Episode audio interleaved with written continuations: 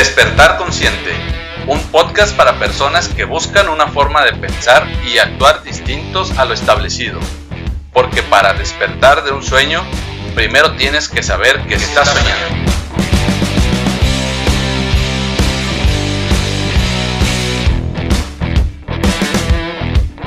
Mi nombre es Aaron Pérez y te doy la bienvenida a este espacio donde te comparto mi visión del bienestar en la que nuestros pensamientos y emociones influyen en nuestro cuerpo y entorno.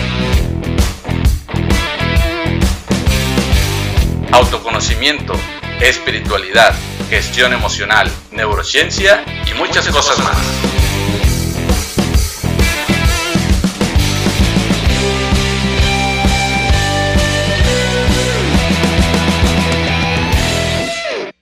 ¿Qué tal amigos? Buenas noches, bienvenidos a una transmisión más de Despertar Consciente. Ya estamos listos como todos los viernes para compartir con todos ustedes. Y bueno, pues vamos a estar hablando de un tema interesante. Y bueno, pues ya saben que estamos eh, generalmente, eh, lo que hacemos en este canal es hablar del despertar de la conciencia. Y bueno, lo que yo suelo llamar encontrarse eh, uno mismo, a uno mismo por uno mismo. Y en realidad se podría decir que para encontrarse uno mismo o para conocerse a uno mismo, pues no es necesario eh, realmente hacer nada, no es necesario aplicar una técnica, algo, algo por el estilo, pero no quiere decir que no existan herramientas que nos puedan ayudar en el momento dado. Yo creo que todos los que empezamos en este camino de querer conocernos más, de querer gestionar nuestros pensamientos, nuestras emociones, todo, todo ese tipo de cosas, pues bueno, en algún momento obviamente tomamos cursos, asistimos a una terapia, a un acompañamiento quizás de coaching, algo por el estilo. O yo creo que lo importante es, ir en, búsqueda de, esas herramientas que nos puedan ayudar. Y hoy vamos a estar hablando precisamente de una herramienta que nos ayuda, que es eh, muy importante. Yo la, yo la he escuchado mucho, en realidad no conozco acerca de esta herramienta, por eso me interesaba mucho el tener una transmisión donde podamos compartir. Y bueno, pues eh, hoy tengo precisamente una invitada para compartir acerca de este tema y vamos a estar hablando de lo que es el enneagrama. El enneagrama, pues bueno, es una herramienta que nos ayuda a que nos podamos también a conocer a nosotros mismos, podamos aprender más acerca de nuestra personalidad. Es una herramienta que contribuye también a facilitar y a profundizar y acelerar el proceso del autoconocimiento. Y bueno, eh, por eso es que me interesaba eh, conocer y compartir con ustedes acerca de este tema del enneagrama. Y bueno, pues si aún no me conoces, déjame presentarme. Mi nombre es Aaron Pérez, yo soy coach de vida y facilitador de un curso de milagros y te doy la bienvenida a otra transmisión de Despertar Consciente, esto que es una charla entre amigos para ustedes nuestros amigos en este espacio donde te comparto temas orientados al autoconocimiento, la espiritualidad y la gestión emocional. Y hoy vamos a charlar acerca de esta herramienta que se llama Enneagrama. Y eh, para eso, pues tengo aquí a una invitada desde Argentina. Ella es coach en biodescodificación y PNL, es terapeuta floral y bueno, también eh, da lectura al Enneagrama y bueno, le quiero dar la bienvenida a Roxana Santucho. Buenas noches, buenas noches, Aarón. Muchísimas gracias. Hola, ¿qué tal, Roxana? Bienvenida. Muy bien, muchas gracias. ¿Cómo estás? es, un, es, un, es un gusto poder tenerte aquí para platicar acerca de, de, esta herramienta que yo ya tengo tiempo que la he escuchado, pero nunca he tenido la oportunidad hasta el momento de, de comenzar a profundizar y me interesaba mucho empezar a conocer qué es el enneagrama eh, para qué nos puede eh, servir eh, y todo lo que se relaciona con este tema. Sí, me encanta, me encanta hablar de Enneagrama, por eso te agradezco que me hayas invitado. como dice uno de mis mayores maestros, Roberto Pérez, el Enneagrama es básicamente una herramienta de abordaje al interior de la persona. O sea, yo siempre creo, digo que todos deberíamos conocer esta herramienta. ¿Por qué? Porque todos deberíamos conocernos, y parece una obviedad, parece algo eh, sencillo y simple porque nos tenemos a mano. Sin embargo, no es tan sencillo porque somos, los seres humanos somos una maquinaria bastante compleja. Entonces, aunque nos tengamos a mano, como te decía recién, eh, hay lugares eh, dentro nuestro tan profundos que necesitamos realmente para poder conocerlos una herramienta como, como lo es el enneagrama. De hecho, Jung decía de que antes de ser uno, una persona completa, uno, primero teníamos que ser dos. ¿Qué quería decir Jung con estas palabras? Bueno, de que el ser humano es el único que tiene la capacidad de desdoblarse, que puede eh, ser su propio observador, que puede observarse desde otro punto de vista y ver cuáles son sus automatismos, cuáles son sus eh, reacciones, cuáles son sus maneras eh, de decir, de hablar, de observarse, digamos, en la vida cotidiana. Es el único que realmente puede hacerlo. Entonces, una vez que tenemos esta capacidad de poder observarnos, en lo bueno y en lo malo, con nuestro yin y nuestro yang, eh, recién ahí podemos completarnos y ser uno.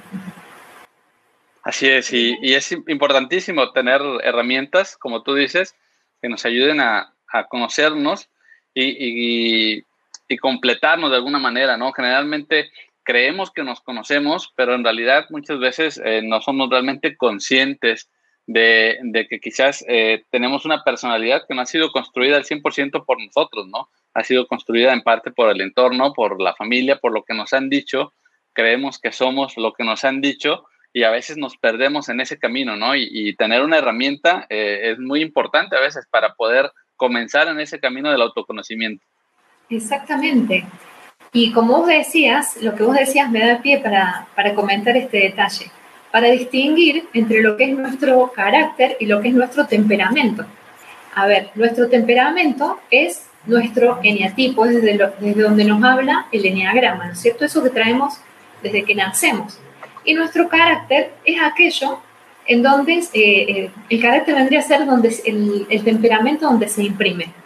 Ese sí lo formamos de acuerdo a nuestro entorno, a nuestras vivencias, a nuestra historia, ¿no es cierto? Entonces, conocer nuestro temperamento va a hacer que sepamos bien quién somos y por qué reaccionamos como reaccionamos a, nuestras vivencias. Para comenzar desde cero, para aquellas personas que, conocen poco o, nada de, de eh, me gustaría comentarte lo que significa ¿no? la palabra. Enea significa nueve y grama, eh, gráfico que es el símbolo que podemos ver, ¿no es cierto? Cuando googleamos o buscamos sobre Enneagrama, eh, vemos ese círculo. Eh, bueno, ¿dónde nace? Por ahí nos podemos preguntar desde dónde viene. El Enneagrama viene eh, muchísimo, nace muchísimo antes que la psicología, miles de años antes que la patología, antes que Freud. nace con los monjes sufíes, estos monjes islamitas, hace miles y miles de años, lo que buscaban era, se habían propuesto conocer cómo era un ser humano completo y el porqué de sus comportamientos. Eh, cuando digo completo me refiero a un ser humano con todo su amor, con todo su odio, con toda su, envidia, con todos sus celos, con todo su cariño, su generosidad. Un ser humano completo. ¿Y para qué nace? Digo esto porque a partir que nace, la psicología muchas veces se hace foco en la patología. Y a veces las patologías nos hacen sentir, justamente esto nos hace sentir como sospechosos, cuando tenemos alguna característica en nosotros que no nos gusta, como por ejemplo esto, hablando de la envidia. Entonces lo tapo. Si me hace sentir mal, no existe, no lo veo. Esto es lo bueno que tiene el Enneagrama. Nos invita a vernos de una manera completa. ¿Y cuáles son aquellas tendencias, según mi personalidad, eh, con las que voy a tener que lidiar durante toda mi vida Hablo de lidiar, pero también podríamos decir sanar o podríamos decir mejorar y sobre todo poder comprenderme. Quería nada más este, preguntarte, eh, hablabas de esta parte de, una, una, parte que se forma, una, una, personalidad, que esto es parte del ego, ¿no? Y hay una parte, una información, digamos, que ya está implícita en nosotros desde el nacimiento. Ya tenemos cierta tendencia a ciertos comportamientos, a ciertos estados emocionales, ciertas reacciones ante, ante las circunstancias. Y el enneagrama lo que haría es eh, llevarnos a conocer esta parte que ya viene con nosotros, esta información que ya es parte de nosotros. Exactamente. Por eso Roberto Pérez lo llama eh, una herramienta de abordaje al interior de la persona, porque lo traemos innato. Por eso te quería comentar de qué se trata. los, según esta psicología, de Enneagrama, eh, primero comentate que este símbolo también lo que explica es de manera objetiva el orden natural de nuestra energía psíquica. Lo que pretende es lograr un orden armonioso. Entonces, eh, según este conocimiento, todos, todos los seres humanos tenemos nueve capacidades o nueve atributos que están impresos en todos nosotros. Sin embargo, desde el nacimiento hay una impronta en uno de ellos. ¿sí? Todos nosotros traemos desde nuestro nacimiento una impronta en uno de, esos, de esas nueve capacidades. ¿sí? Esta, a esta le podemos llamar mi esencia. ¿Por qué? Porque me va a acompañar durante toda mi vida.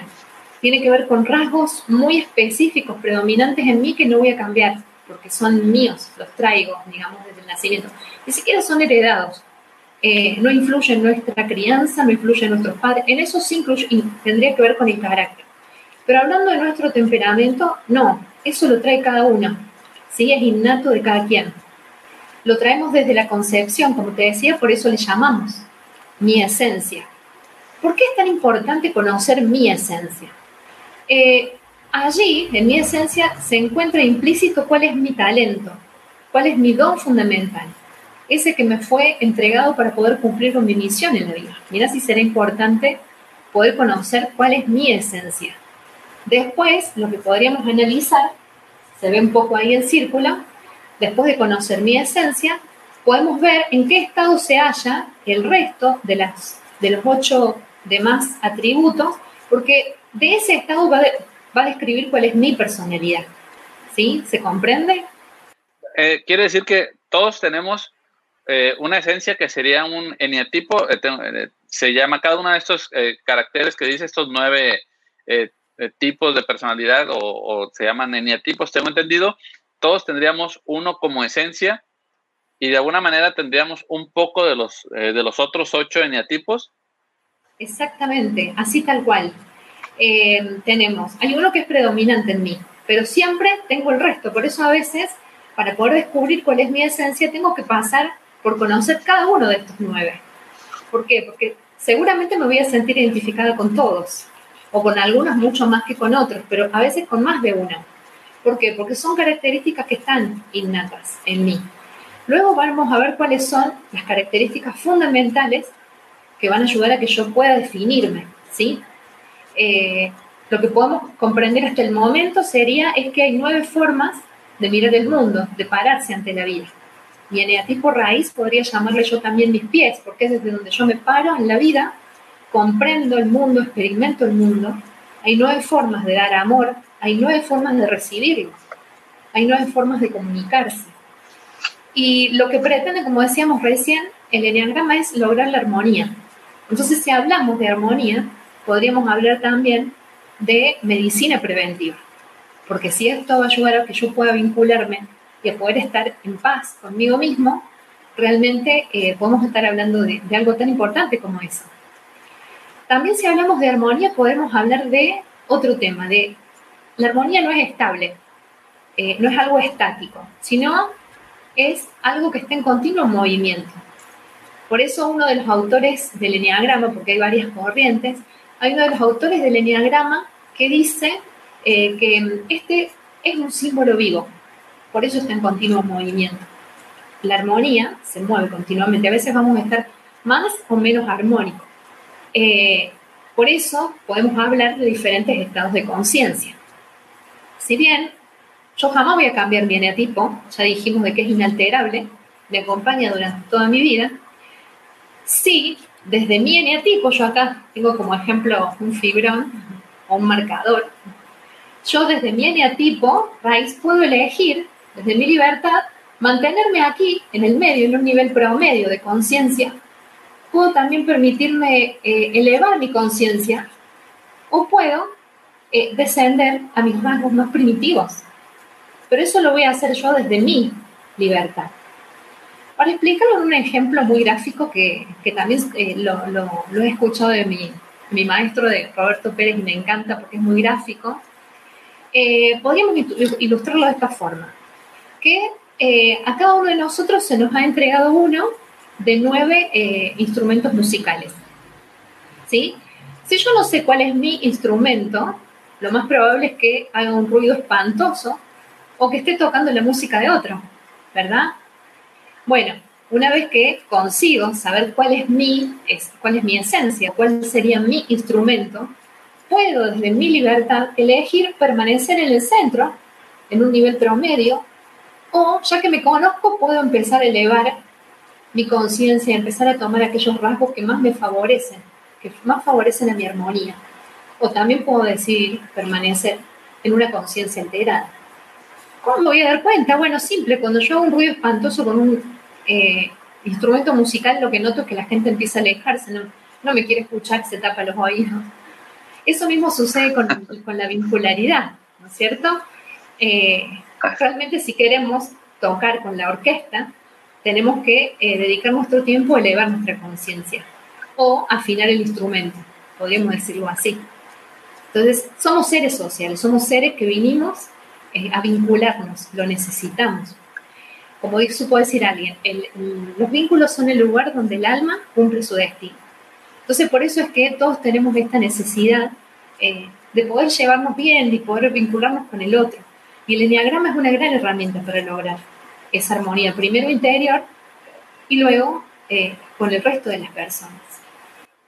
Y es que es muy importante, me parece, desde mi punto de vista, eh, para obtener o para poder ejercer más bien, yo creo que la libertad es algo que, que, uno tiene que ejercer y muchas veces la estamos buscando y generalmente la buscamos en el exterior, pero cuando somos realmente conscientes de nosotros, en este caso, de, de cuál es tu esencia, de cuáles eh, tus características, qué es lo que a lo mejor eh, en base, con base en eso tú puedes ofrecer a los demás, es entrar en esa armonía, ¿no? El saber qué puedo aportar yo en el conjunto, porque todos tendremos siempre algo que aportar y a veces estamos queriendo aportar cosas que quizás no son parte de nuestra esencia, ¿no? Entonces, eh, con la conciencia viene la libertad, entonces primero hay que ser consciente, en este caso poniendo tu ejemplo, de mi instrumento, cuál es mi instrumento para entonces yo poder realmente eh, pertenecer en al conjunto, ¿no? Exactamente, tal cual. Conocerme primero para saber qué puedo aportar.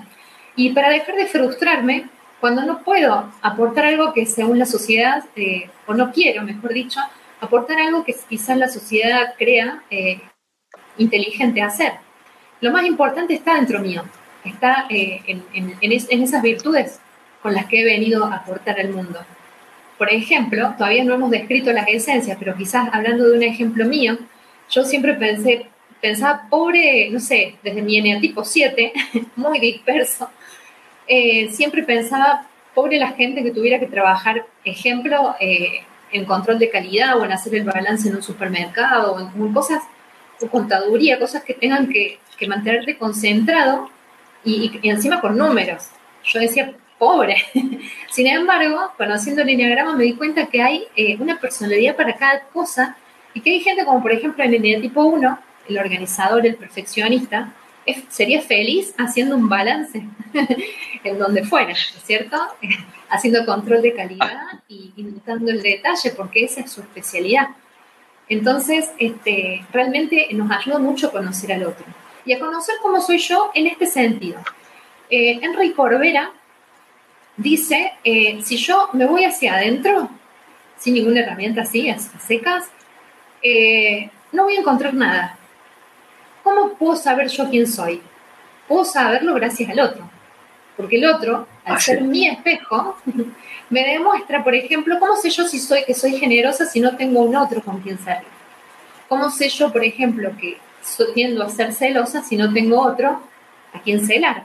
Entonces justamente son los vínculos donde yo puedo espejarme y puedo ver desde dónde respondo, cuáles son mis automatismos, qué cosa hago automáticamente sin siquiera haber tomado conciencia de ello. Es más, a veces cuando eh, nos toca leer nuestra esencia y ver justamente esos rasgos más primitivos, que ni uno, no es que uno no supiera que los tuviera, porque sí sabe, de hecho, para algo le sorprende, porque lo está viendo pero cuando lo estás viendo a veces sentís hasta como ese cosquilleo de decir, no puedo creer que alguien sepa tanto sobre mí. Es como, no sé, suponer que te han estado espiando y que hasta incluso en tu más profundo pensamiento, ¿no es cierto? porque están tan bien definidas las personalidades, las, características de, de cada eneatipo, que uno no puede más que, sorprenderse de, sí mismo cuando se lee. Realmente es, maravilloso. Uno descubre de que dentro de su eneatipo eh, hay características tan innatas que nos van a acompañar toda la vida. Son parte de mi individualidad.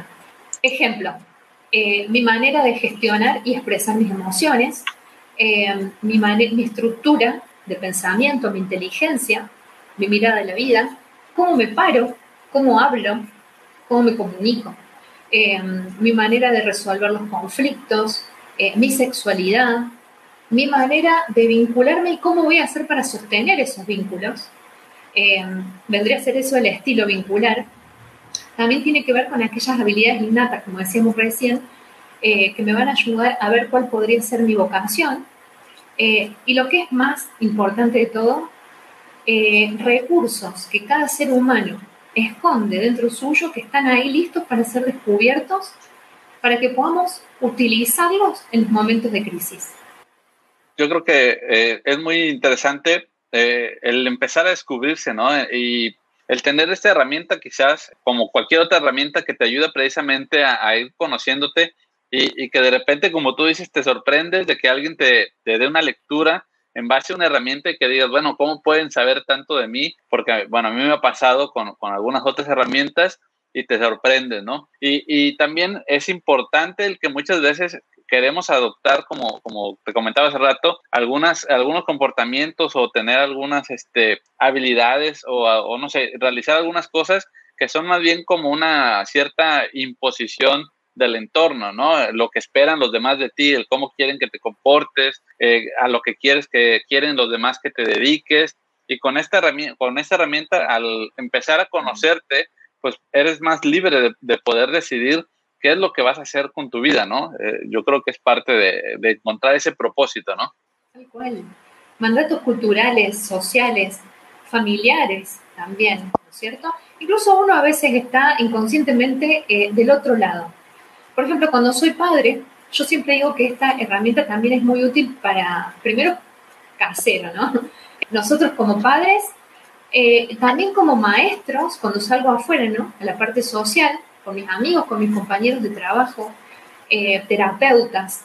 ¿Por qué? Porque esta herramienta me permite descubrir que, que, no todos tienen que ser como yo pretendo. Como recién, por ejemplo, decía, este, estaría bueno que en esta familia, ya que todos somos médicos, sigamos siendo todos médicos. Bueno, justamente el poder conocer cuál es la esencia, si, si por ejemplo en esa familia nació un eneatipo 4, que sería el artista o el original, seguramente se va a sentir muy frustrado en la carrera de medicina. Y seguramente también se va a sentir muy impotente al no poder satisfacer el deseo de sus padres. Entonces, qué bueno que nosotros, como padres, comencemos a despertar conciencia, justo como llama tu canal, para poder eh, transmitir eh, esa, esa, libertad a nuestros hijos.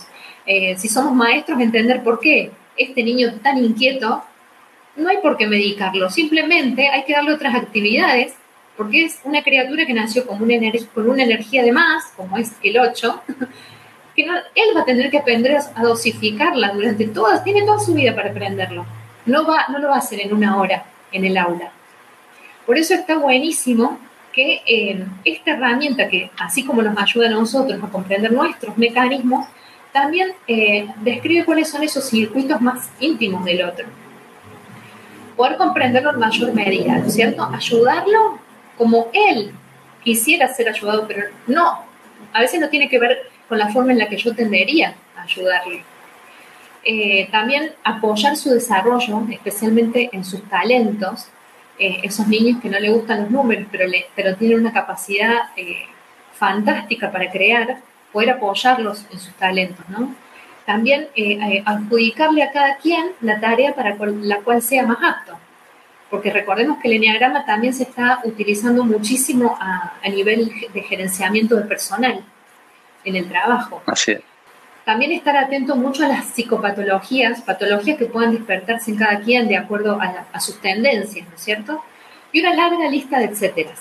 Pero para lo que más eh, nos va a ayudar el enneagrama es para poder tener un acompañamiento personal, un acompañamiento propio, ¿no? De mí mismo, porque podríamos decir que, aparte de ser un mapa personal, también es como un manual de instrucciones, porque me ayuda a ver cómo funciona, cómo, cómo reacciono yo ante esta situación y por qué siempre hago lo mismo. Siempre tiendo. Entonces, eh, a lo que me ayuda es a poder reconocer en mi pasado, eh, comprenderme y ahora saber por qué actúo de esa forma. Y también para poder eh, curar vínculos, ya sea del pasado como, como, del, como del presente, ¿no es cierto? Papá o mamá, si he tenido un papá, uno, por ejemplo, el, el organizador, el perfecto, esas personas no aman de abrazo, aman de eh, quizás dándote la mejor educación, enseñándote a ser mejor, pero si yo soy una dos, que necesito el cariño, que me toquen, que me abracen, que me besen, y sería como si estuviéramos hablando de dos especies distintas de animales. En los animales es más fácil porque es evidente que las especies son distintas porque físicamente se lo puede ver. Entonces en el ser humano no es así. Una jirafa, por ejemplo, no va a esperar que el oso, su amigo el oso, le responda como jirafa. Nada que ver. Entonces, si bien se van a comunicar y todo, pero no van a esperar que cada quien les responda según su especie porque es evidente que no lo son. Entre los seres humanos pasa exactamente lo mismo. Entonces, me ayuda a poder comprender el punto de vista del otro sin considerarlo equivocado. Aprender a aceptarlo, incluso que me ayude a poder tener este, hasta una mirada más amplia, a tener una cosmovisión más amplia de mi, propio, de mi propia mirada del asunto. Así es, ahorita pensaba precisamente en el, en el manual de instrucciones eh, lo estaba pensando así, eh, como la oportunidad de, tener ese manual de instrucciones cuando compramos a veces este, algún aparato electrónico, pues lo que hacemos muchas veces es primero revisar precisamente el manual para saber cómo funciona, ¿no? Para entonces poder utilizarlo de la mejor manera. Y, nosotros pues no tenemos ese manual, pero de alguna manera esta herramienta es como tener hoy en día un manual de instrucciones en donde ya eh, te puedes conocer mejor a ti mismo y no vas a exigir de ti algo que no, no es parte de tu esencia, ¿no? Entonces es una manera de funcionar mejor, de empezar a entrar en armonía. Y, qué importante esto que comentabas de los hijos, porque, pues bueno, cuando somos padres lo empezamos a vivir, el querer, eh, primero que los hijos sean lo que yo creo que deben de ser, que se comporten como yo creo que se deben de comportar, y mucho tiene que ver con lo que me enseñaron, con cómo me educaron a mí, ¿no? Y muchas veces tenemos claro eh, aquello que nos hizo falta de nuestros padres y, a veces creemos que eso es lo que le tenemos que dar a nuestros hijos, ¿no? Pero no somos realmente conscientes de, qué es lo que realmente ellos necesitan, de cómo es su esencia y de cómo poder potenciar su esencia y no tratar de controlar o de cambiar lo que realmente son, ¿no? Exactamente, me encanta eso que dijiste, porque es muy sanador para un hijo. Si hay algo que busca un ser humano es ser comprendido. Eh, entonces, poder comprender como padre la esencia de ellos nos ayuda a no ser, a no, primero no desesperarnos por situaciones X. Por ejemplo, me gusta dar ejemplos de mi vida porque es de donde más me siento identificada. Eh, yo como tipo 7 puedo mirar la vida desde, ya voy a describirlos bien, ¿no? Pero como para dar un ejemplo. El eneatipo 7 mira la vida desde, el, de que la felicidad es una fiesta. Amigos, salir, gente. Mi hija es de eneatipo 5. Eh, es uno de los más introvertidos de los eneatipos. Ella, eh, su felicidad es estar sola en su pieza tranqui que nadie la moleste. Eso no significa que no tenga amigos, pero le encanta la soledad. Entonces, si yo no hubiera tenido eh, conocimiento de Enneagrama, realmente hubiera creído desde mi esencia que algo le pasa. ¿Por qué está sola? ¿Por qué está triste? ¿Por qué, ¿Por qué no sale a la vida? ¿Por qué no se conecta con el aire, con la gente, con la fiesta? Bueno, hoy justamente me dio mucha gracia una situación, porque ella estaba en la heladera, yo estaba de espalda, y ella se sorprende y dice, wow, qué hermoso. Bueno, yo, desde mi tipo, hubiera dicho que vio un arco iris, una fiesta, no sé, vio un colibrí lleno de cosas, un almohadón con muchas flores, en el, último de los casos. Y me di vuelta y lo que estaba viendo era que la tapita de la jarra de agua era negra y a ella le encantó esa tapita negra porque es muy sobria y le gusta todo lo que es negro y todo lo que es fino y delicado y poquito. Entonces, este, desde aquí hasta podemos jugar y divertirnos con esta herramienta. Yo siempre digo, no porque sea algo tan profundo, eh, y tan importante para la vida, eh, no podemos, digamos, también justamente esto, ver estas diferencias desde, desde la diversión, porque la verdad es que es muy, es muy divertido el enneagrama. A mí me encanta porque las cosas que se pueden hacer este, conociéndose uno, incluso hasta divertirse, jugar, jugar a reírse de uno mismo. De eso se trata la vida. Así es, ¿no? Importantísimo eso, reírse de uno mismo, que, nos falta mucho de, eso. Ese, esa parte del humor, de, realmente pues, tomar más a la ligera lo que nos pasa o lo que somos, el, el, reírnos, pero de nosotros mismos, ¿no? Muchas veces tenemos la tendencia a reírnos hacia el exterior, pero no permitimos el, el reírnos de nosotros mismos, que también es muy importante, ¿no? Me, mencionabas que tú eres el eneatipo 7, yo tengo por aquí mis apuntes, siempre trato de, hacer un poquito mi tarea. Y, tengo yo que aquí dice que el enetipo 7 es el que teme sufrir. Tal cual, tal cual. Por eso a veces es solo una pantalla. Eh, generalmente si vemos, eh, no sé si querés que empiece con el 7 o querés que empiece ya a describirlos de a poco, de a uno, empezando por el 1, ¿te parece? ¿O, o querés que hablemos del 7? Empezamos con el 1 y si quieres nos detenemos un poquito en el 7, que es el tuyo, para que nos, nos, hables un poquito más de, esto. Les voy a hablar con experiencia propia. Así es. Eh, antes sí me gustaría dejar claro que para quienes tienen cero conocimiento de Enneagrama, los números del 1 al 9 em, no quiere decir de que uno sea mejor que otro por ser uno ni por ser 9 el mayor. No, absolutamente todos tienen todas las eh, son necesarios, todos somos necesarios, son capacidades óptimas. Y que cada quien desde su eneatipo eh, puede, puede superarse, no necesita cambiar de eneatipo para ser mejor. Lo único que necesitamos es aprender a acertar. Al principio lo que suele suceder es, eh, como decía otra de mis profesoras de, mis grandes profesoras de Enneagrama, Virginia Gawel, ella sabía decir justo a mí me tocó ser yo.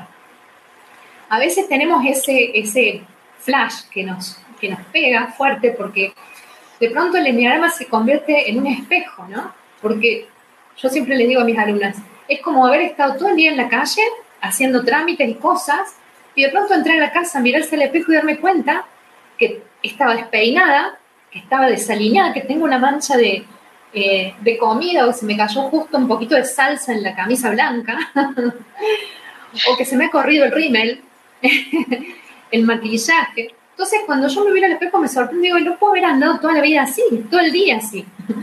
Eso nos pasa cuando nos vemos en el enneagrama, ¿no? Decimos, wow, todos esos defectos tengo. Al principio nos pasa eso. Pero luego nos empezamos de a poco a mirar con nosotros mismos, a mimarnos, a aceptarnos, eh, a querernos y sobre todo eh, a, tratar de mejorar aquello que, no nos hace felices. Bien, dicho esto, em, me gustaría hacer una breve reseña, porque es muchísimo más profundo, de cómo es cada eneatipo, ¿no? El eneatipo claro, claro. llama, bien, se le llama el perfeccionista o el organizador, el perfecto, ¿no? El reformador también. Yo digo eh, varios, porque eh, cada autor, hay varias corrientes, como decía recién sobre el diagrama, cada autor lo nombra de una manera diferente, pero en base es lo mismo. Eh, el organizador o el perfeccionista son aquellas personas básicamente que les gusta el orden en su vida, que les gusta vivir correctamente, mejorando como individuos, optimizando el mundo.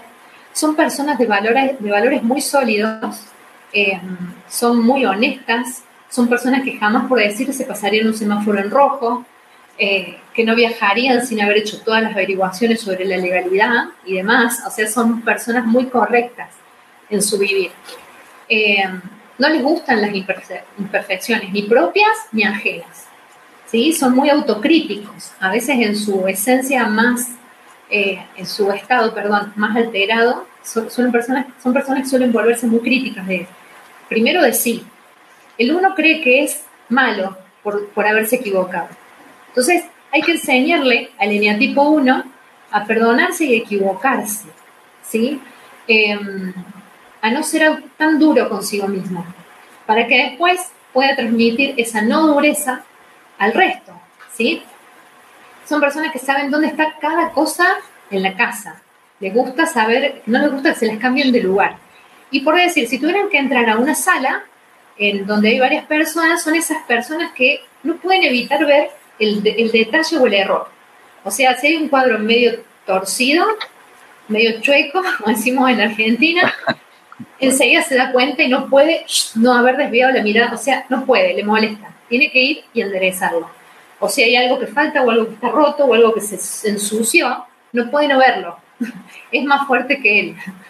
Ese sería eh, un eneatipo 1, digamos. Y cuando son niños, tenemos que hablar del eneatipo 1 en la niñez, son niños que siempre están bien peinaditos, en las nenas son también las que no se le desarman las colitas, vienen con el guardapolvo limpio, son como pequeños adultitos, ¿sí? Es un niño adultecido. Eh, no puede entender por qué el resto se porta tan mal, porque si la señora dijo que nos quedemos quietos, ¿por qué se mueven? ¿Por qué la hace caso? Lo que tiene que aprender el eneatipo 1 a medida que avanza en su vida es eh, a relajarse y a volver a ese niño que no pudo ser. ¿Alguna pregunta más sobre el 1? Aquí las personas que están conectadas, si quieren hacer alguna pregunta, la pueden ir haciendo. Yo ahorita, hasta el momento, no, no tengo preguntas. Por supuesto. Podríamos escribirlo como una hormiguita, el 1, rapidito, trabajador, hasta su estructura es así, muy, muy ágil, muy rápida, siempre están apurados, siempre tienen cosas que hacer. Y son muy previsores, así tal cual la hormiguita, siempre tienen todos sus recursos, rara vez, rara vez se desfasan con su gasto porque son organizados. A veces es fácil, cuando uno tiene conocimiento de Enneagrama, eh, poder eh, comprender a las personas porque, por el vocabulario. Usted va a dar cuenta que en una persona de un eneatipo 1, quizás no se le cae la palabra organizar. Yo organizo yo lo arreglo, yo lo reformo, yo lo mejoro, yo soy mejor. ¿Por qué no te salió mejor? Bueno, son palabras eh, que justamente... Que suelen usar. Que suelen usar porque ellos vinieron a eso, a mejorar el mundo. En el eneatipo 2 eh, es el ayudador, el dador, el servidor, también le podemos decir, ¿no? Son personas que tienen una gran necesidad de sentirse amadas, valoradas, de expresar sus sentimientos. Físicamente son muy extrovertidos. Ah, ahí estamos hablando un uno y es, sí, Ana Molinero, era una compañera mía de biodescodificación, eh, a la que tuve el honor de hacerle el enneagrama. Fue el primer enneagrama que hice. Ay, qué felicidad, sí. Ella fue, fue el primer enneagrama que hice y, y así tal cual. Yo siempre le decía, Ana, le vi una foto de ella en Facebook acaba de tener a su bebé y estaba peinada tal cual como con planchita el pelo, así, después de haber parido a su hijo. eso, eso pone tipo uno. eso habla de un uno. sí, eso habla de un uno, tal cual. Muy bien, seguimos con el 2. Físicamente, si lo podemos distinguir porque son personas cariñosas, muy sonrientes, muy extrovertidas, tienen como cara así como de, de osito de peluche, como de, no sé, como ganas, abrazables. Aparte ellos incluso son tan eh, extrovertidos que quizás hasta para saludarte vienen, te tocan el brazo, te tocan mientras te hablan, te tocan el pelo. Em, son personas que, tratan de solucionarles la vida a todos, de ayudarlos. Eh, recién dijimos, si tuviéramos en el fondo, y hablando sobre eh, sus rasgos más primitivos, lo que tratan es de dirigirle la vida a todos son manipuladores. ¿Por qué? Porque ellos necesitan ese amor que dan. Eh, si están muy, en una conciencia muy alterada, lo hacen porque quieren que vos le agradezcas dándole lo mismo que ellos no se pueden dar todavía, porque no han avanzado en su conciencia.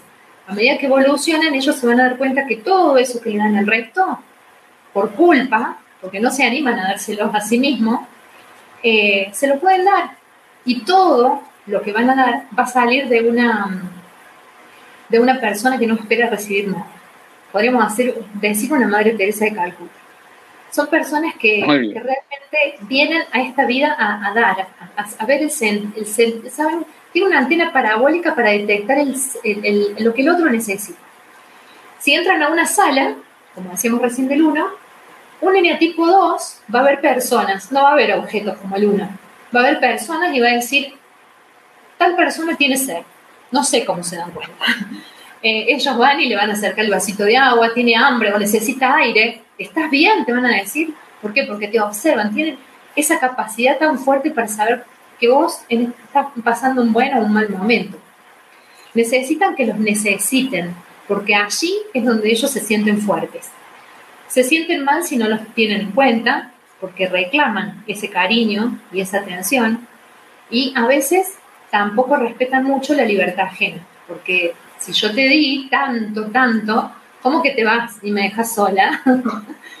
Por ahí viene la, la manipulación. bueno, cuando eran niños... Esperan la, que sea recíproco, ¿no? Esperan que siempre sea, que siempre recibir lo mismo, ¿no? Me imagino. Exactamente. Hasta que se conocen y se dan cuenta de este automatismo y empiezan a dar de otra manera, desde otra manera. Un N tipo 2 es, maravilloso en su, en su, forma más alterada, ¿no? Son personas muy humanas. Em, bueno, hablando del eneatipo 2 en la niñez, podríamos decir que es eh, un niño muy cariñoso también, que a veces se olvida de sí y si se acuerda de sí siente culpa. Entonces como papá podemos ayudarlos, ¿no es cierto?, de esa forma. Siempre están pendientes como de los adultos. Em, podríamos decir que en otra época, podría haber sido esa nena que le lleva la manzana a la maestra, la seño, para que se acuerde de mí, para que, para que sepa que yo me acordé de ella. Entonces son esos nenes que están pendientes así de, o si le cayó algo a la abuela, se lo levanta rápido. Eh, son muy atentos, ¿sí? Bien, em, el eneatipo 3, ¿sí? Vamos al eneatipo 3. Es el realizador o el exitoso, eh, el ganador también le podríamos llamar. Son personas que tienen gran pasión por la acción, que necesitan movimiento permanente, ser productivos, exitosos, siempre evitan el fracaso. Odian el fracaso. Si son eh, los niñitos les gusta ganar siempre, desde pequeños son competitivos, les gusta la competencia y no les gusta perder, obviamente. Eh, siempre tienen proyectos, eh, siempre saben dónde sacar el beneficio a un negocio, dónde armar un negocio donde puedan salir eh, negocios lucrativos, donde ellos puedan salir beneficiados, obviamente, ¿no? Tienen esa capacidad de lograr y de ver la oportunidad. A veces pueden volver oportunistas. creen que amar es hacer más. Entonces quizás pueden volverse los típicos papás que no los ves nunca, que están todo el día trabajando y te van a decir, hola, alguien saluda, qué lindo. Este, entonces son esos papás que no los vas a ver nunca, porque están todo el día trabajando y te van a decir, ¿cómo que no sentiste todo lo que te ames, todo lo que trabajé para darte lo mejor? ¿Sí? Entonces ellos siempre creen que amar es hacer más por el otro, dar más, todo lo que tenga que ver con material, especialmente, ¿no? También son personas que cuidan muchísimo su imagen, que les gusta verse bien. Naturalmente son muy lindos, tienden a, tender, eh, tienden a tener esa, esa suerte, podemos decir, de ser físicamente muy atractivos y si no tuvieran esa suerte, ellos se van a encargar de serlo. Tienen todas las estrategias y la inteligencia para poder lograrlo. Eh, sus fotos de Instagram las podemos distinguir porque son perfectas, parecen sacadas de una revista, ¿sí? Porque viven mucho para el afuera. Eh, a veces pueden llegar a descuidar lo ético, eh, si, si, no encuentran la manera de poder lograr algo que ellos mismos se proponen. Necesitan sentirse libres para hacer y a veces usan y compran la libertad ajena. De niños, como dije, ya son esos nenitos que les encanta jugar competir, ganar, eh, llegar primero. Eh, ¿Qué te sacaste vos? ¿Qué me saqué yo? Bueno, será algo con lo que van a tener que lidiar durante su vida, ¿no? Pero bueno, por ejemplo, para poder promover una marca son excelentes. Ellos te van a decir qué hacer, qué decir en el momento justo y qué imagen, eh, hasta aunque sea de una comida, van a saber cómo sacarla para que vos puedas vender. Saben vender. Son excelentes motivadores. No sé si hay alguna pregunta. Sigo con el, con el 4. Con el 4, seguimos con el 4, sí. ¿Sí? Eh, con el 4. El 4 es el creador, el sensitivo, eh, el artista, el individualista también se le llama. Son personas sumamente sensibles, intuitivas, de sentimientos intensos y profundos. Necesitan experimentar estos sentimientos, eh, ser comprendidas, encontrar el significado de la vida y dirigirse a los demás demostrando que no son demás. O sea, el sentimiento del 4 es siempre, a ver, ¿para qué, ¿qué sentido tiene la vida? Son esas personas que buscan eso. Y generalmente tienden a sentirse inadecuados en este mundo. Son personas que em, les cuesta sentirse parte de. A veces se mantienen apartados, pero con un dejo de tristeza, porque no pueden. Eh, es como alguien que mira por la ventana y dice, ¿cómo me gustaría ser igual que el resto? Ser tan normal como todos. Pero al mismo tiempo, ¿por qué no abre la puerta y se va con el resto? Porque dice, tampoco quiero ser tan mediocre como todos. O sea, a veces les pasa por la cabeza, ¿qué, ¿qué, pasa con este mundo? ¿Cómo se ríen tanto, habiendo tanto hambre en la tierra? Son gente muy sensible, tienen esos sentimientos eh, que a veces los ponen muy mal, entonces eh, tienen mucha bipolaridad. Eh, varían en estos dos sentimientos. Es como si nadaran, un día nadan entre las olas y el vaivén de las olas les parece que los tienen en el tope del éxtasis, y el otro día es como si su vida hubiera sido una perfecta sequía, toda su vida, toda. Entonces a veces un día lo vas a ver pum para arriba, el otro día decís, pero no sé, salió de una guerra, ¿qué le pasa? mal, mal, mal, porque, lo, expresan físicamente, es desde su físico, o sea, se les nota si están bien o mal, no pueden evitarlo. Son los típicos poetas, eh, escritores, eh, ellos lo que pueden lograr, como decía Virginia Dowell, es la perla oración poder sacar una perla de, un sufrimiento terrible. O sea, un poema, una canción, un dibujo, eh, una, obra de arte maravillosa, porque es tan, tanto el contacto que tiene con el sufrimiento que lo transforman en belleza. Aman la belleza de la vida. Ellos pueden llorar por ver un atardecer. O decir, ¿qué, ¿qué pasó? ¿Es que no va a volver nunca más?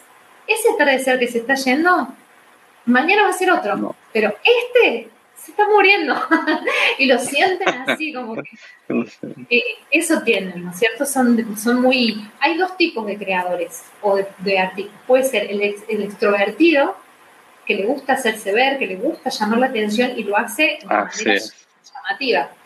Eh, o tenemos el introvertido, que es totalmente metido para adentro, más triste, más eh, cautivo de sus sentimientos.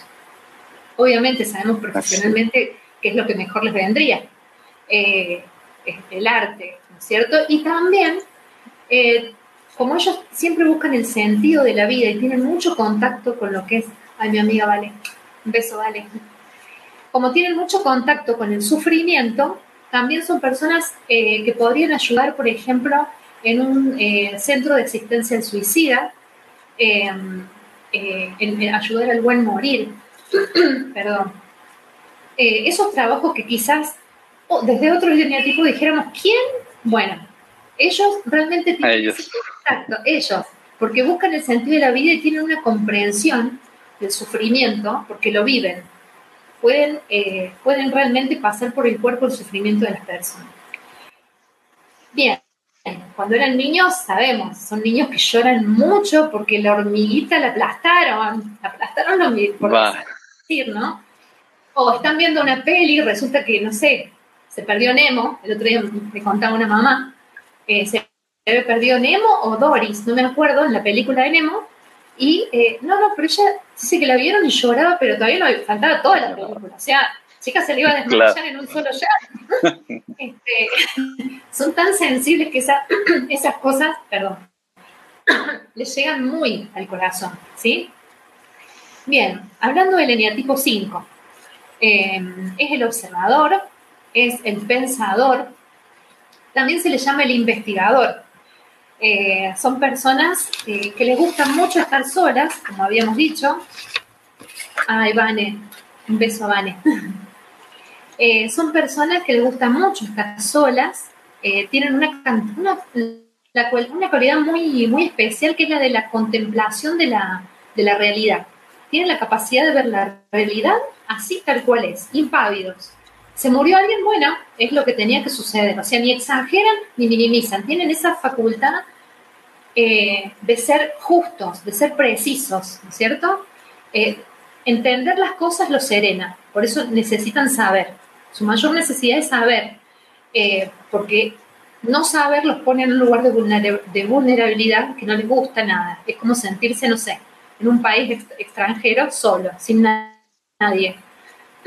siempre no, no les gusta el rol de protagonistas, les gusta el de observador, justamente como su nombre. En una fiesta, fácil darse cuenta porque no son los que van a estar en el medio del movimiento y de la acción, sino que van a estar como alrededor, pero no de una forma pasiva. Van a estar fuera, pero activos, porque van a estar mirando, van a estar observando, y es esa mirada que te pega de atrás que vos decís, eh, es fuerte, es una miradita fuerte, porque tienen esos ojitos que realmente escudriñan. Eh, se sienten fuertes en la soledad, porque ahí pueden vivir todo eso que no viven cuando están en compañía, porque prefieren desconectarse de sus emociones, prefieren vivir en la mente. Pero, por ejemplo, si viviendo en la mente se me acerca el chico que me gusta y me dice algo lindo, yo voy a permanecer impávida, ¿no? Pero eso, esa emoción, ¿cuándo la manifiesto? En la soledad, porque ahí me siento segura. Exacto, es como que vivieran más las, las situaciones en el recuerdo, porque ahí estoy solo conmigo y me siento segura. Eso le pasa al eneatipo 1. Le gusta pasar desapercibido, a veces realmente lo logran, no los ves. Ellos, no sé si vistiendo de negro, su manera de caminar, que no escucharon ruido. Yo hablo con conocimiento de causa porque, como les decía recién, mi hija es 5. Entonces, caminan por atrás tuyo, no los escuchas, logran realmente ser, pasar desapercibidos, ¿no? Es como actuar desde la sombra, ¿no? ¿Cómo? Perdón. Como estar, como estar actuando desde la sombra. Eh, como, como estos personajes en las películas que, manejan la tecnología y ayudan al, protagonista, pero ellos prefieren estar ahí ocultos. Exactamente.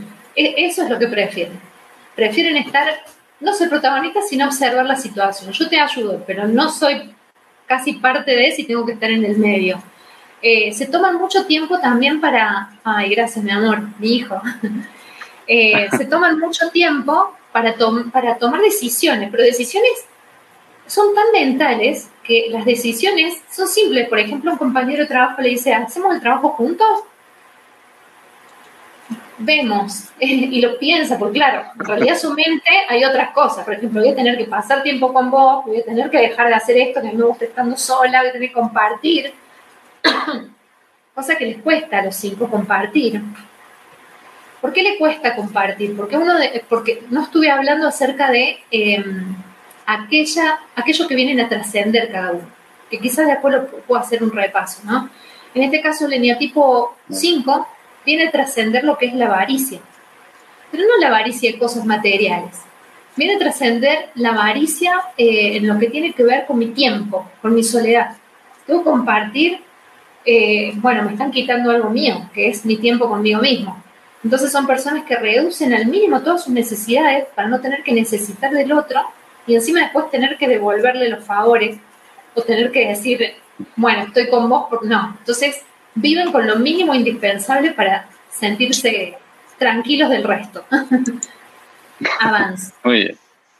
El tipo 6 es el colaborador o el cooperativista. Son personas que sienten que vinieron a este mundo a colaborar, eh, a sostener, a acompañar a los demás tienen una necesidad profunda de seguridad. Entonces no les gusta ser el que manda, ellos prefieren que sea su cónyuge, eh, el jefe o Dios quien les diga lo que tienen que hacer y que las reglas sean claras. Esa es su búsqueda de la seguridad, que otro sea el que se equivoque, no yo. Vienen a trascender el miedo. Entonces sus dudas son abundantes, siempre dudan mucho. No porque no sepan lo que quieren, sino porque quieren lo mejor para todos. Quieren que las cosas salgan bien, entonces son muy previsores también. Si tienen que salir de viaje, son los que hace una semana están preparando el auto y también están fijándose en la ruta, los hospitales que hay cerca y, cuáles controles tenemos que pasar. Son muy previsores. A veces les cuesta disfrutar la vida, eh, justamente por este tema. Em, los sufren su cuerpo, a veces los atrapa el pudor, se reprimen y le, duelen entrañablemente lo que son las tradiciones, porque ellos son muy leales. Otro de los nombres que tiene el eneatipo 6 es el leal, es el mejor amigo. Un eneatipo 6 es el mejor amigo. Son personas que eh, son realmente eh, hermosas, son leales, eh, son de esas personas que tienen una sola pieza, por decir. Pero los traiciona el miedo que tienen a la vida. Eh, de niños justamente fueron esos niños con mucho miedo, con, el miedo a, ay, y ahora, y, mucho también, otra cosa me estoy olvidando, piensen en el nosotros. Es fundamental para un eneatipo. Yo soy mi familia. Les cuesta desidentificarse del yo sin el nosotros. Yo soy mi grupo, soy mi equipo de trabajo, soy yo, me pongo la camiseta, somos. Me siento fuerte en el nosotros. Después tenemos al eneatipo 8, no, perdón, el 7, me, estaba saltando desde el entusiasta, el animador. Personas positivas, optimistas, que necesitan disfrutar de la vida todo el tiempo, que buscan eh, situaciones interesantes, nuevas para hacer, sentirse felices, les gusta planificar actividades muy divertidas. Esta mente macaca que tienen, esta mente inquieta, que se mueve muy rápido en diferentes eh, direcciones todo el tiempo, eh, es eh, una herramienta que utilizan para poder eh, desligarse del dolor, ¿no? Para no tocar esos, esas profundidades que realmente le hacen muy mal. Entonces a veces crea una pantalla de felicidad o a veces cuando más mal, mal está, parece que mejor está, porque justamente tapa esos dolores con amigos, con fiestas, con bebida, para no acercarse a ese sitio donde le duele. ¿Sí? Evita el dolor absolutamente. Inmediatamente pone... Ese es, y ese es tu eneatipo, me los comentabas. Eh, tú eres el 7. Exactamente. Así que bueno, aprender justamente a no dispersarse va a ser un aprendizaje de toda mi vida. Yo continuo, uno eh, al conocerse se da cuenta por qué tengo siete libros arriba de la mesa de luz que no terminé nunca ninguno, que siempre me entusiasma uno más, otro nuevo, que a veces hago de a tres cursos juntos, no dejo que estos se asienten, que realmente eh, poder asimilarlos, sino que tomo otro, porque como que terror al aburrimiento, eso tiene el 7, terror al aburrimiento. Entonces, cualquier situación dice me aburre. Eh, eh, ese sería el terror. ¿Por qué? Porque ahí es como, cuando uno está aburrido, en realidad son los momentos en los que está quieto, en los que está tranquilo y empieza a ver como un caminito a bajar una escalerita que es hacia el yo, hacia adentro. Y ahí tengo que ver cuáles son mis dolores. No quiero. Entonces el 7 cuando ve esto que empieza como a descender, subir, ¡pum! le pega un empujoncito que suba, ¡pum! Otro empujón. Entonces siempre por eso cosas nuevas. Ese es el fanatismo por cosas nuevas. Eh, es como un, hay que tener cuidado porque es como una, heladera que se le rompe el arrancador. No puede durar mucho tiempo, se va a quemar en algún momento. Necesita parar. Eso necesita aprender el 7, parar, ¿no? A profundizar. Porque si no caemos en ser superficiales, en no escuchar, en vivir en el arribita, situaciones, relaciones, toda la vida, todo por arribita, ¿sí? Eh, son personas risueñas que refrescan la vida de las personas, pero cuando hay temas de responsabilidad y de perseverancia en juego, ay, Meli, mi hermana, eh, cuando hay temas de, de responsabilidad y perseverancia y de cosas que no están asumiendo, realmente ahí comienzan los problemas con el resto, con la vincularidad, ¿cierto? les gusta la libertad porque de esa manera les permite hacer de todo. Aman la libertad para hacer, hacer de todo. Para... Justamente lo que vienen a trascender es la gula. No solo de comida, que también, sino de experiencias. Todo quieren probar, todo. Quieren viajar a lugares, quieren conocer gente, quieren hacer esto, quieren hacer, eh, no sé, quieren hacer esquí, quieren hacer parapente, quieren, no sé, estudiar poesía, pero también quiero ser, no sé, astronauta, por decirlo. Generalmente los siete tienen muchas eh, profesiones porque por, esta, mm, eh, digamos, eh, por esta capacidad de picotear de todo un poco. en una fiesta igual, te sirven cositas dulces vos querés dulce, pero no me quiero llenar porque también quiero probar lo salado y quiero probar el vino blanco y también el tinto porque no me puedo ir sin probar algo. todo tiene claro. picoteo, como le llamamos. Muy bien. El, eneatipo 8 es el luchador, es el líder. Son personas que, nacen, como decíamos recién, con una energía de más.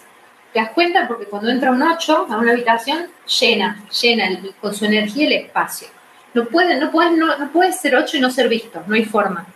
Eh, mujer u hombre. Y si es mujer, generalmente va a tener una energía media masculina.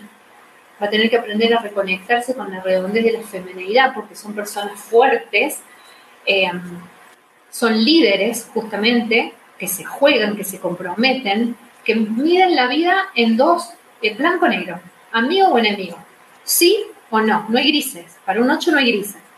eh, les cuesta tolerar la debilidad propia y también la ajena, por lo que, les cuesta respetar a la gente débil.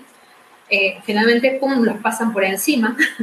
Nacieron para tomar el mando, siempre dispuestos a defender a sus amigos. Pueden ser líderes muy positivos. Héroes pueden destruir o pueden destruir. Un 8 con egos realmente puede, eh, puede ser dinamita. Ah, Gerardo Torre. Ah, mira vos, te dio un uno. Es un cuñado, mi cuñado. mira vos. Muy bien. Eh, cuando uno tiene, es mucha la información que se abre cuando uno puede acceder a su, a su propia esencia, es muchísima. Es como que de pronto es tener, no sé, como decíamos recién, eh, mi manual de instrucciones en general, los ocho no hacen revisión de sus actitudes, no se arrepienten, actúan. ¡Pum! Y como dije que era, va a ser. Tampoco guardan rencor. Y es imprescindible que aprendan a ponerse en el lugar de los demás. No conciben una vida sin libertad, son absolutamente libres. Son personas que, que mandan, porque de hecho por eso se llama el líder, el luchador o el desafiador. Estas son palabras que, por ejemplo, no se caen de la boca, un desafío. Esto para mí fue un desafío la vida es una lucha.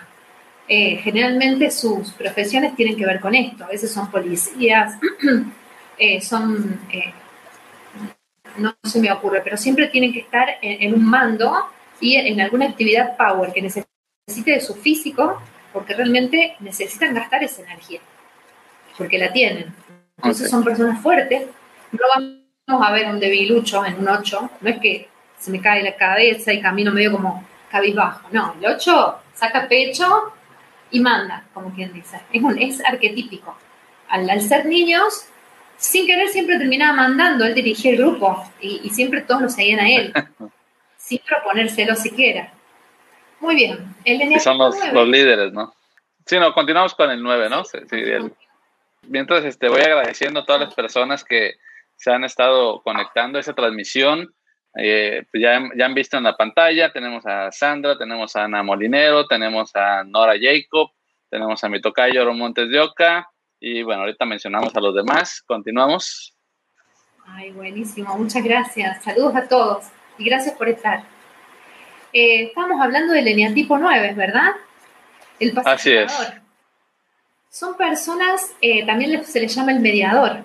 ellos necesitan preservar la paz evitar los conflictos.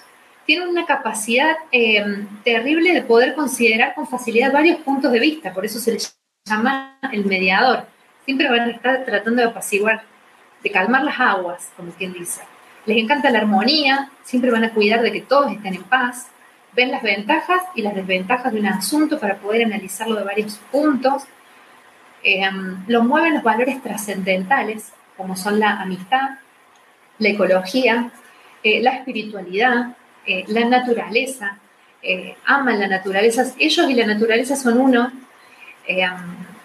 se llevan bien con todos porque tienen una capacidad, no tienen capacidad de elegir el mal por el mal mismo. tienen un corazón bueno, tan bueno como su cara, porque podemos ver un eneatipo 9, 9 hasta en su cara.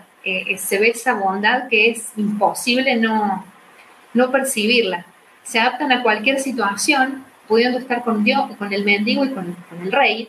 Realmente las apariencias no importan nada.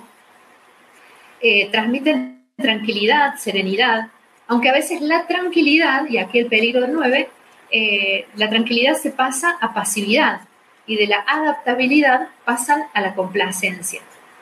A veces sucede que no se juegan y no se involucran, entonces se quedan paralizados y a veces no dicen basta.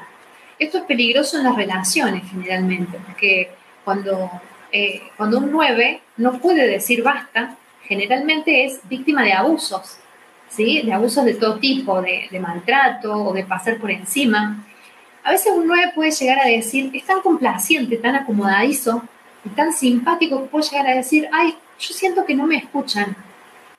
Porque lo que dice, lo dice con la energía de no, de no pelear justamente, y a veces el conflicto, ellos vienen a trascender la pereza, pero no hablamos de la pereza física, aquí en Argentina decimos vagos, no de la vagancia. La pereza de tener que enfrentar, de tener que decir, eh, no, no, no, no, nos sentemos, hablemos porque esto así ya no va más. El 9 prefiere evitar ese momento tan complicado para él, porque él preferiría que la vida sea una completa armonía todo el tiempo. Eh, es muy difícil para un 9. Hay, hay lugares en donde, por ejemplo, lugares de trabajo donde uno tiene muchos compañeros, que para un 9 puede llegar a ser, eh, pueden resultar en enfermedades, porque los conflictos son moneda diaria. Entonces, si yo soy un 9, no puedo entender cómo después de la pelea que hubo, mi compañero se sentó y tomó un café como si nada, porque yo tengo una úlcera toda la semana, me hace mal. Entonces, este, uno cuando empieza a comprenderse esas cosas también ayuda, ¿no? A decir, este sitio no es para mí, definitivamente. Y también Exactamente. Claro, entender por qué me pasa esto, que a veces no me siento vista o no me siento escuchada, porque mi energía de pasividad hace que la gente no, me, no me, tenga en cuenta, ¿sí? Eh, bueno, hemos dado la vuelta a los nueve eneatipos, Aaron. Ah, me olvidé decir cómo el nueve en la niñez. Ah, no sé si es ah, un detalle pequeño. Para que como, sí, padres, claro, claro. como padres podamos identificarlos. Eh, es un niño acomodado eso, justamente consciente, es el típico que cuando van a jugar le, le decís, vos sos, vos sos el almacenero. Bueno, bueno, no, no, no. Vos sos, ahora vení para acá. Vos no jugás. Bueno, no, vení para acá, vos sos el papa. Dale. O sea, siempre va a decir sí. Hasta de niños ellos buscan, eh, claro, el no conflicto. Perfecto, pues es, muy interesante. Eh, yo creo que, pues obviamente es más amplio, ¿no? Y yo creo que la pregunta que, surgiría, o por lo menos la pregunta que me surge, porque voy escuchando cada uno y voy identificando quizás un poco en alguno de eh, quizás más en el 1 o más en, cualquier otro número, pero la pregunta es, ¿cómo puedo saber? ¿Cómo, cómo puedo saber cuál es mi eneatipo? ¿Qué se tiene que hacer? Eh, se tiene que ir en este caso con alguien que, te haga el, el no sé, ¿cómo es esto? Exacto, qué buena pregunta. Eh, sí, existen varios, algunos le llaman test. Roberto Pérez dice que no es un test psicológico, sino que es, em, viene a ser como un cuestionario que lo que va a hacer este cuestionario es guiarte para que vos puedas encontrarlo. Esta es una forma de guiarte, pero no va a ser la verdad absoluta, porque la verdad absoluta, lo bueno de esta herramienta es que la tiene cada una. ¿Sí? Eh, también puedo descubrirlo eh, leyendo más sobre las debilidades y las fortalezas de cada eneatipo, porque donde yo me sienta cómoda, eh, donde yo me identifique, lo bueno es no etiquetar con esto. No, no es que porque yo soy así, seré así, porque hay muchas cosas más amplias que podemos hablar sobre Enneagrama, que son, por ejemplo, las alas. Hoy hablamos de un eneatipo puro, que rara vez se da de forma completa en un ser humano. Generalmente no se da, porque este eneatipo mío está teñido por mis alas, que son los dos números que están al lado de mi esencia. Ejemplo, yo soy 7. El 8 y el 6 van a ser mis alas. Y yo voy a tener un poquito de cada uno de ellos. Y siempre voy a tener una ala más levantada que la otra. Entonces quizás conozco a otro siete que es totalmente diferente a mí, porque su ala, la otra ala, es la que tiene más desarrollada y esta que yo tengo desarrollada la tiene más baja.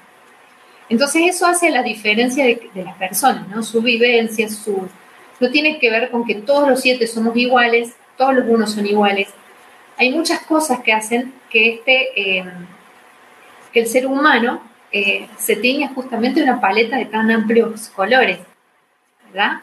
Entonces la forma de hacerlo sería esa, mediante los cuestionarios o buscar bien lo que son las eh, definiciones de cada eneatipo. Pero lo que yo siempre es que lo hagan guiados por un facilitador, porque a veces puede suceder que, como dijimos recién, no me identifique con ninguno, que rara vez sucede, o con todos, con varios, o que en el resultado de estos test o de esos cuestionarios me dé una esencia que no es la mía. ¿Qué sucede cuando es así? Sucede que a veces puedo estar tomando eh, la sombra de esta energía.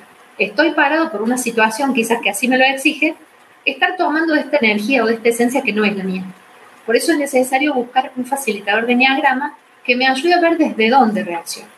Porque a veces puede suceder que dos eneatipos, por ejemplo, un 3 y un 1, pueden ser muy parecidos, el realizador, el exitoso y el perfeccionista. ¿Por qué? Porque los dos van a ser excelentes en su trabajo, puntillosos, perfectos. Ahora, ¿desde dónde lo hace cada quien? El uno lo hace para mejorar, para mejorarse a sí mismo y porque esto debe ser así. Las cosas deben ser como deben ser. Así dice el 1. En cambio, el 3 va, lo va a hacer para eh, poder realizarse y para que todos vean de que eh, su trabajo es el mejor, para poder ganar más dinero, para, o sea, va a ser otro, digamos, el motivo por el cual van a hacer la misma cosa. Y esa respuesta solo lo tiene la persona, solo lo tenemos nosotros. Así es, claro. Yo creo que al fin de cuentas, este, pues uno es el que, como dices, uno es el que sabe, uno sabe desde dónde está haciendo las cosas, cuál es la intención, el propósito a veces para hacer algo. Y, pues es interesante, ¿no? El, el, poder encontrar en cuál sea tu enetipo. Me ha parecido muy interesante. He estado escuchando eh, la descripción de cada uno y me he identificado en varios. No he logrado todavía eh, identificarme con uno más en específico, pero, pero bueno, como dices, es cuestión quizás de, de en un momento dado eh, asistir con un facilitador, como en este caso tú, y de seguir quizás leyendo un poco más, ¿no? Pero yo creo que es interesante. Yo tengo referencia mucho por los arquetipos de Jung, que es algo que yo trabajo más los, los 12 arquetipos de Carl Jung. Y pues bueno, al fin de cuentas eh, es algo similar, ¿no? Es el, el hecho de, de, ir conociendo tus características, de saber que no vas a encajar al 100% en uno y que es importante conocer un poquito a los demás, ¿no? Para saber eh, también eh, qué tienes de algún otro arquetipo, ¿no? Entonces, yo creo que es muy interesante, como les decía al principio, es muy importante tener herramientas porque eh, habrá herramientas que nos sirvan mucho desde un principio y habrá otras que quizás no tanto, ¿no? Entonces, yo siempre soy de la idea de que busquemos las herramientas que más nos encajen, eh, porque después ahí en el proceso, ya cuando uno comienza, yo creo, a conocerse uno mismo más, pues entonces ya es cuando las herramientas pueden quedar quizás un poco de lado, ¿no? Pero a veces es necesario empezar por alguna herramienta. Entonces, quiero, quiero agradecerte bastante por, por haber este, aceptado la invitación y por habernos eh, platicado esto de los arquetipos. El tiempo realmente pasa volando y, también quiero agradecer a todas las personas que se han estado eh, conectando. Y, bueno, pues también quisiera para las personas que estén viendo esta transmisión o que vayan a ver este video más adelante o lo vayan a escuchar en el formato podcast, eh, que les platiques un poquito todo tu trabajo, todo lo que haces, aparte del enneagrama y que les compartas tus redes sociales por si quieren conectar contigo. Buenísimo, muchas gracias, Aaron. Bueno, yo me dedico, eh, hago biodescodificación, teniendo en cuenta, porque soy siete, no se olviden, también soy peluquera y todos me conocen por, esa profesión. En la segunda etapa de mi vida, empiezo a descubrir esto de, estas herramientas, como hablabas vos, ¿no es cierto? Estas herramientas que nos ayudan al crecimiento personal y a poder comprendernos, eh, bueno, ahí fue cuando conocí em, la... Perdón, justo estaba leyendo los mensajes. Y en, lo laboral común uno, ah, eso suele suceder, lo que dice Aaron. Suele suceder que a veces en un aspecto determinado de nuestra vida tomamos una esencia eh, que no es, la, no es la nuestra, pero, pero sí tomamos esta especie, este condimento para realizar esta comida sabrosa que es nuestra vida, porque lo necesitamos justo en ese momento. Eso, eso está espectacular. Me identifico con él, ¿eh? Yo soy siete, que en mi trabajo a veces he sido muy uno. Ahora estoy un poco más relajada, pero sí, suele suceder eso. Bien, volviendo al tema, en la segunda etapa de mi vida empiezo a descubrir esta, eh, lo que es el crecimiento personal y em, cuando hice mi primer curso de biodescodificación, mi profesora Roxana Cariba me muestra lo que es el enneagrama, me comenta, y a partir de allí empecé, el, el enneagrama me fascinó, sin entenderlo siquiera, porque no lo entendía. Había algo en él que me atraía muchísimo y después me di cuenta por qué realmente eh, mi esencia pujaba por salir.